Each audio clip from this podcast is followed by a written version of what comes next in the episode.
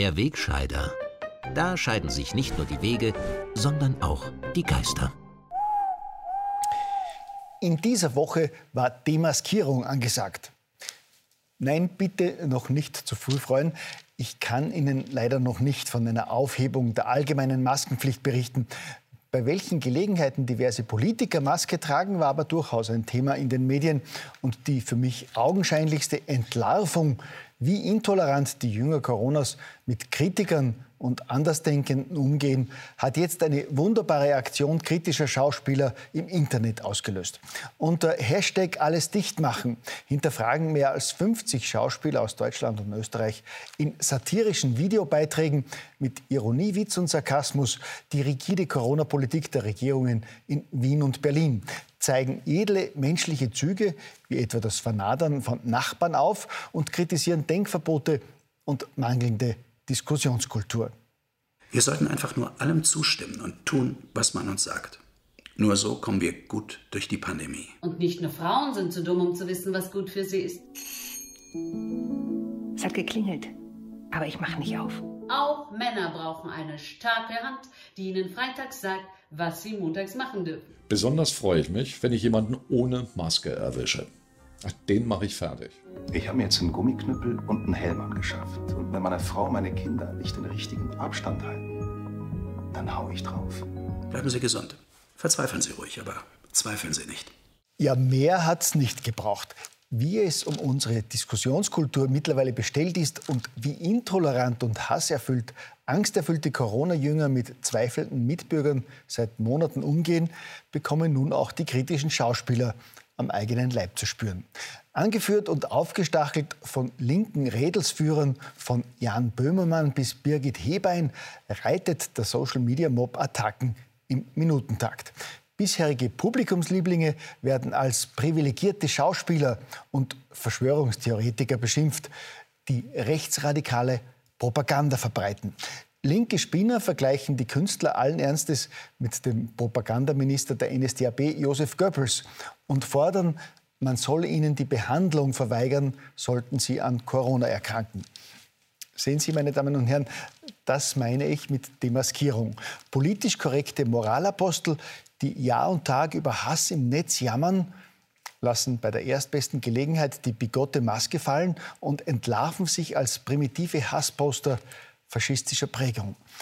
Und weil das alles noch nicht übel genug wäre, nimmt in Deutschland sogar ein Rundfunkrat der ARD Anleihe bei den menschenverachtenden Praktiken der Nationalsozialisten in den 30er Jahren und fordert wegen der regierungskritischen Videos Konsequenzen für die beteiligten Schauspieler. Der langjährige SPD-Politiker Gareld Dün hat tatsächlich wörtlich gefordert, die ARD müsse die Zusammenarbeit mit kritischen Schauspielern wie Jan-Josef Liefers und Ulrich Tukur schnellstens beenden. Wer kritisiert, soll seine Arbeit verlieren. Wer hätte gedacht, dass ein langjähriger Spitzenpolitiker der SPD 75 Jahre nach Ende des Naziterrors eine derartige Forderung aufstellt? Corona macht's möglich. Aber es ist natürlich nicht nur der Corona-Wahnsinn, der solche Auswüchse möglich macht, sondern auch eine seit Jahrzehnten systematisch umgesetzte Strategie der Linken, die derartiges möglich macht. Wurden im vergangenen Jahrhundert an den Universitäten noch der intellektuelle Schlagabtausch mit dem politischen Gegner und die konstruktive Auseinandersetzung mit Andersdenkenden intensiv gepflegt, flüchtet sich nach mehreren Jahrzehnten linker Bildungspolitik eine neue Generation von Studenten und Schul- und Universitätsabgängern heute immer öfter in die Diskussionsverweigerung. Wurde vor fünf Jahren plötzlich jeder Kritiker einer Flüchtlingspolitik der offenen Grenzen als Rechtspopulist und Hetzer verunglimpft, verwendet man die Nazikeule nun schon seit Monaten als plumpes Totschlagargument in der Corona-Krise. Statt sich in einen sachlichen Dialog mit Kritikern und Andersdenkenden einzulassen, werden diese pauschal als rechtsextrem diffamiert. Auffallend ist dabei, dass diese primitive Form der Diskussionsverweigerung erstmals nicht nur von der klassischen Linken, sondern in Österreich und Deutschland auch von den konservativen Regierungsparteien exzessiv eingesetzt wird, um Kritiker systematisch öffentlich zu denunzieren. So gesehen ist angesichts der Tatsache, dass die Corona-Front immer stärker bröckelt, und immer mehr Ärzte, Experten, kritische Bürger rund um den Globus den verorteten Maulkorb ablegen, in den nächsten Wochen wohl mit einer weiteren massiven Zunahme des rechtsextremen Lagers zu rechnen. Ich meine, wenn jetzt schon reihenweise renommierte Schauspieler ins rechtsextreme Lager wechseln, ist das ja wirklich ein Alarmzeichen. Aber genug der ideologischen Betrachtung. Mitten in der abklingenden dritten Welle hat die kleine Regierungspartei in Österreich einen Arzt, also einen Experten als Gesundheitsminister aufgeboten, der in den ersten Tagen seines politischen Wirkens weniger mit seiner Expertise als primär mit seinem Schuhwerk für Schlagzeilen gesorgt hat. Nachdem Wolfgang Mückstein bei seiner Präsentation in Turnschuhen vorige Woche dafür den enormen Zeitdruck ins Treffen geführt hatte, ist er bei seiner Angelobung beim Bundespräsidenten jetzt neuerlich mit weißen Turnschuhen und ohne Krawatte erschienen. Das legere Outfit des Herrn Ministers ist seit Tagen eines der wichtigsten Gesprächsthemen der Republik. Nicht wenige Bürger empfinden Mücksteins Auftreten als respektlos. Als alter weißer Mann mit dementsprechend konservativer Erziehung empfinde ich das zwar auch so. Ich vermute aber auch Kalkül hinter der vermeintlichen Provokation. Denn selbstredend kann man mit einem derart stil- und respektlosen Auftritt natürlich auch trefflich von der brennenden Hütte im Ministerium ablenken.